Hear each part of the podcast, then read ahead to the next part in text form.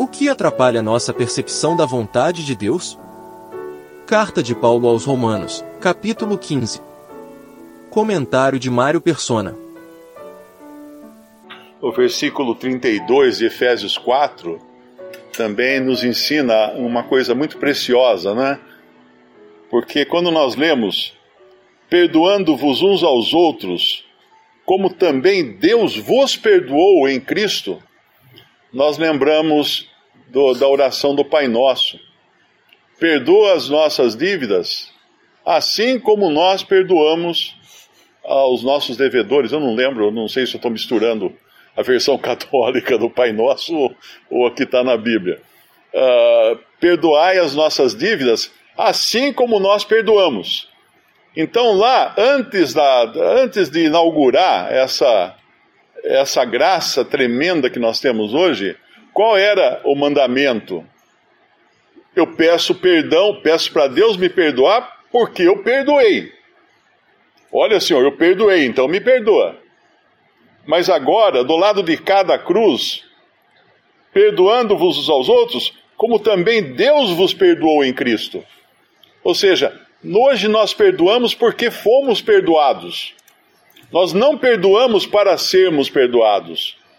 Tem um outro versículo também que fala uh, praticamente a mesma coisa. É Colossenses 3, versículo, versículo 12 Revesti-vos, pois, como eleitos de Deus, santos e amados, de entranhas de misericórdia, de benignidade, humildade, mansidão, longanimidade, suportando-vos uns aos outros e perdoando-vos uns aos outros, se algum tiver queixa contra outro, assim como Cristo vos perdoou, assim também, assim fazei vós também. Então, meu perdão agora é consequência do perdão que eu já recebi. Primeiro de Deus, lá no, em Efésios, como fala, e aqui de Cristo. Sou duplamente perdoado, se eu posso falar assim, né? Porque o Pai me perdoou, o Filho me perdoou. Eu estou totalmente perdoado. Agora eu posso perdoar. Eu tenho toda a capacidade de perdoar. Se eu guardo rancor, se eu, se eu, se eu fico uh, cozinhando, cozinhando galo em banho-maria, né? Alguma coisa assim. Eu estou errado. Eu estou errado. Se eu guardo raiz de amargura, eu estou errado. A Bíblia fala da raiz de amargura também, tem um versículo que fala da raiz de amargura. Eu estou errado, porque eu tenho que ter sempre diante de mim o fato de que eu fui perdoado. E eu fui perdoado de coisa grande, não fui perdoado de pouca coisa, não. Eu fui perdoado de coisa grande. Então, como é que eu vou, às vezes, às vezes guardar um rancor, guardar o, algum melindre de alguma coisinha que alguém me fez, que me ofendeu, que me deixou chateado? Não posso. É totalmente errado. E quando eu faço isso, quando eu guardo rancor, eu perco minha, eu perco minha, minha comunicação com o Pai eu perco minha comunhão. Eu tenho dificuldade aí de, de, de discernir as coisas de Deus, de interpretar as coisas de Deus, porque isso que eu faço é pecado. E o pecado é aquilo que embota, que embota os meus sentimentos, as minhas percepções, para eu para não, não deixar que eu, que eu entenda ou que eu escute a voz de Deus. É que nem cera no ouvido. Se tem alguém aqui que sabe muito bem o que é cera no ouvido e do que ela é capaz. Você vê, é uma rolha. É uma rolha. Quando eu tenho algum problema com algum irmão ou com alguma pessoa, quando eu tenho. Eu estou com cera no ouvido, porque daí eu não consigo escutar mais a voz de Deus, eu não consigo uh, entender o que a palavra de Deus diz. A minha comunhão é atrapalhada. É é a rolha, a minha rolha auricular. É esse o problema que eu tenho. Então, eh, voltando lá, o nosso capítulo é, é Romanos, né? Romanos 15. Romanos 15. Nós que somos fortes devemos suportar as fraquezas dos fracos. Uh, sempre lembrando aqui que não é com um olhar de altivez, né? Ah, eu sou forte, você é fraco. Não, não é nesse sentido e não é com esse tipo de atitude. e não agradar a nós mesmos. Portanto, cada um de nós agrade ao seu próximo no que é bom para edificação, porque também Cristo não agradou a si mesmo, mas como está escrito, sobre mim caíram as injúrias dos que te injuriavam. Ele falando aqui ao Pai, né? Uh, ele falando a Deus, de que sobre ele estava caindo, estavam caindo as injúrias do, dos que injuriavam a Deus. E quando a gente vê como que está o mundo, né? Quem está sempre em contato com internet, com redes sociais, com tantas coisas, percebe a, a vileza, a, a, a, o, o nível baixo dos homens hoje em relação a Deus. Se eu falar mal de qualquer pessoa nas redes sociais, eu sou processado. Mas se eu falar mal de Jesus, não acontece nada. Não acontece nada nesta vida, não é? A, a, a conta vem depois, ela chega depois. Porque hoje é comum você encontrar comediantes que fazem piada, fazem shows de humor, colocando o nome de Jesus em evidência, em evidência profana, falando, falando coisas profanas a respeito do Senhor. Um cristão verdadeiro, ele sente isso. Ele sente a dor que é quando escuta falar hum, mal do seu Senhor. É como a gente escutar alguém xingar a mãe da gente, né? Porque nós temos uma relação, uma relação próxima com o Senhor. Então aqui também Cristo não agradou a si mesmo, mas como está escrito, sobre mim caíram as injúrias dos que te injuriavam.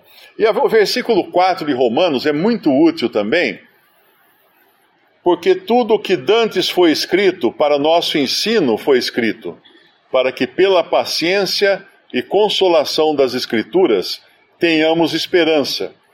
Isso aqui também deixa muito claro que, apesar de nós sabermos que a revelação da igreja foi dada aos apóstolos, a partir de Atos, principalmente, Atos dos Apóstolos, e que nós não estamos na lei, então nós não seguimos os mandamentos da lei ou as, as ordenanças, as trezentas e tantas ordenanças da lei mosaica, tudo que dantes foi escrito para o nosso ensino foi escrito.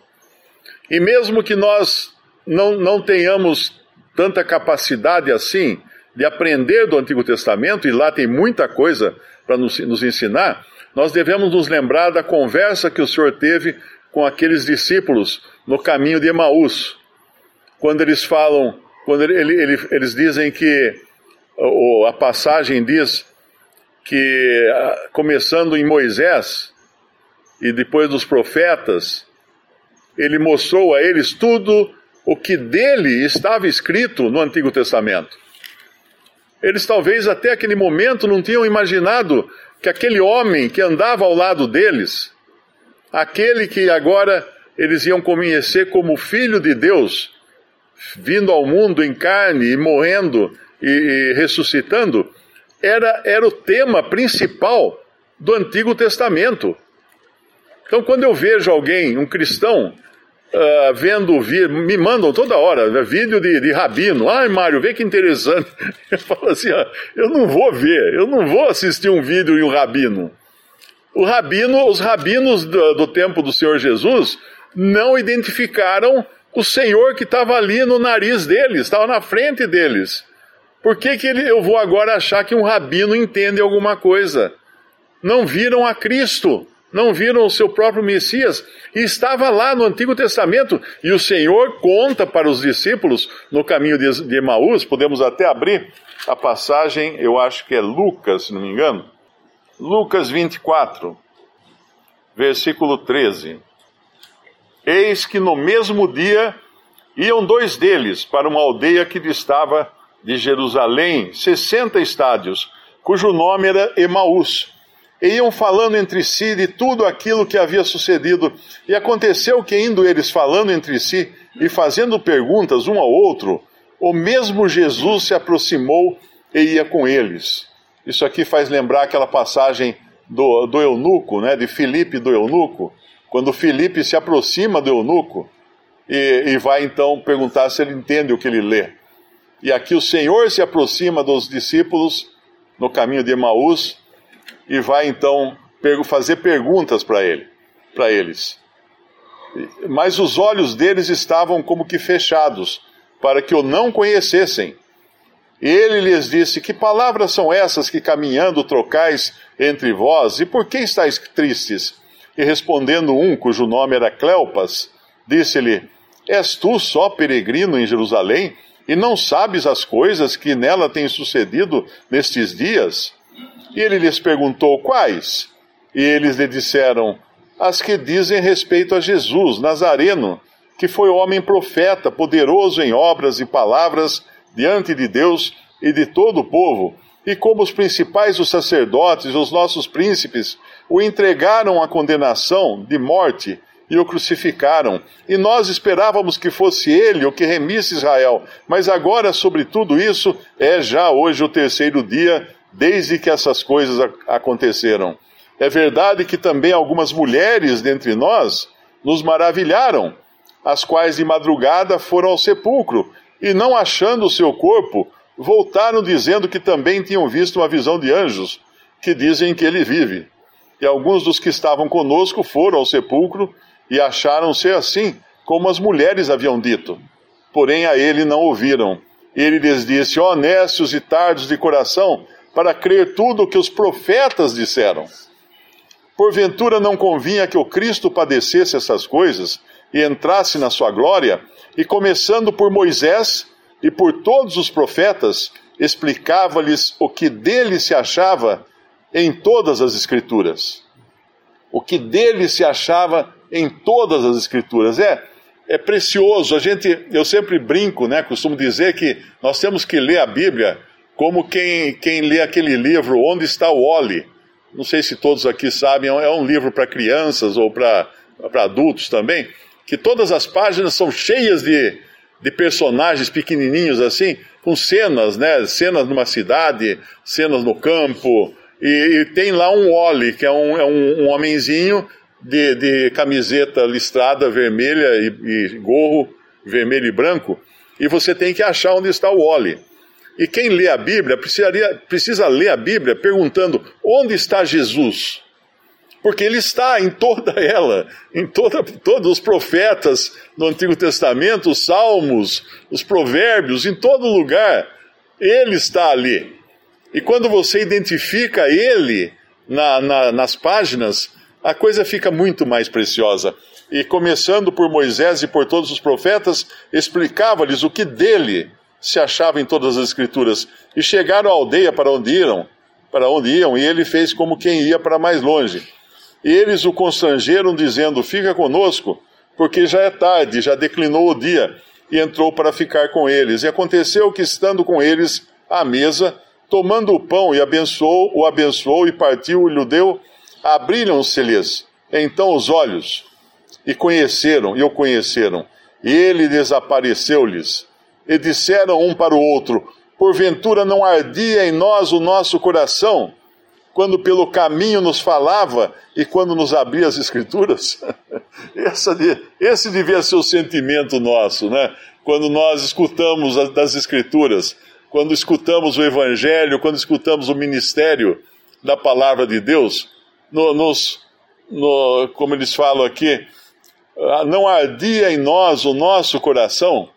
Será que ainda arde o meu coração quando eu escuto o nome de Jesus? Quando eu escuto um versículo da Bíblia? Quando eu ouço um hino? Será que me arde o coração ou já passou, já, já cauterizou o coração?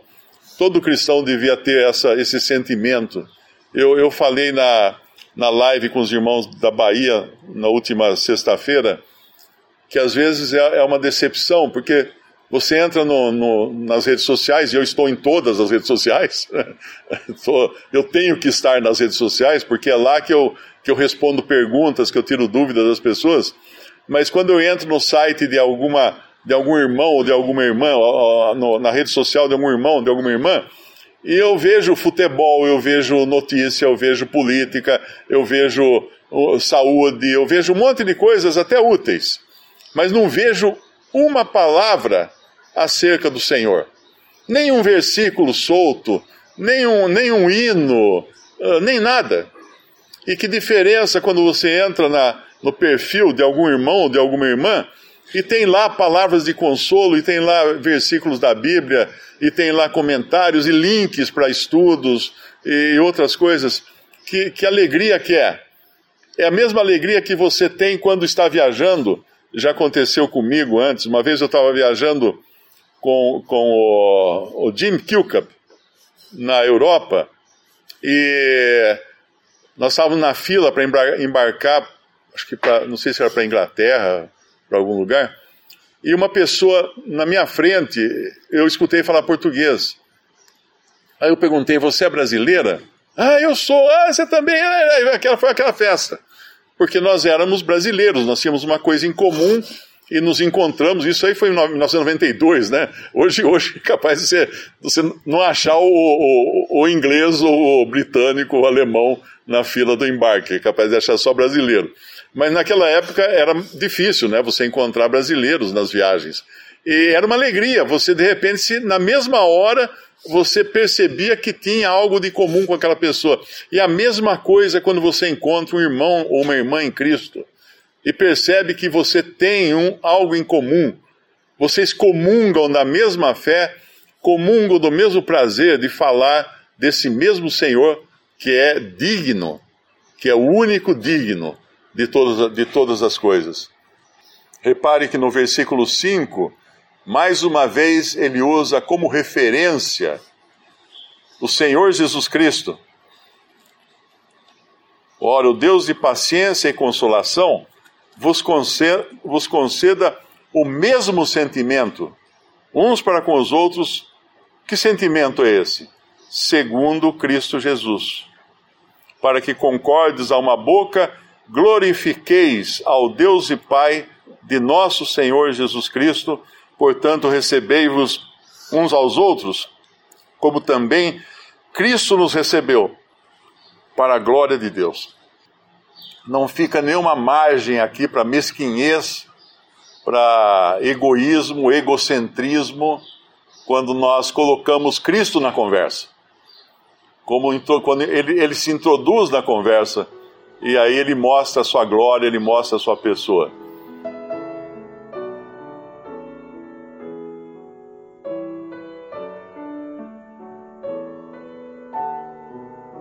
Visite respondi.com.br. Visite também 3minutos.net.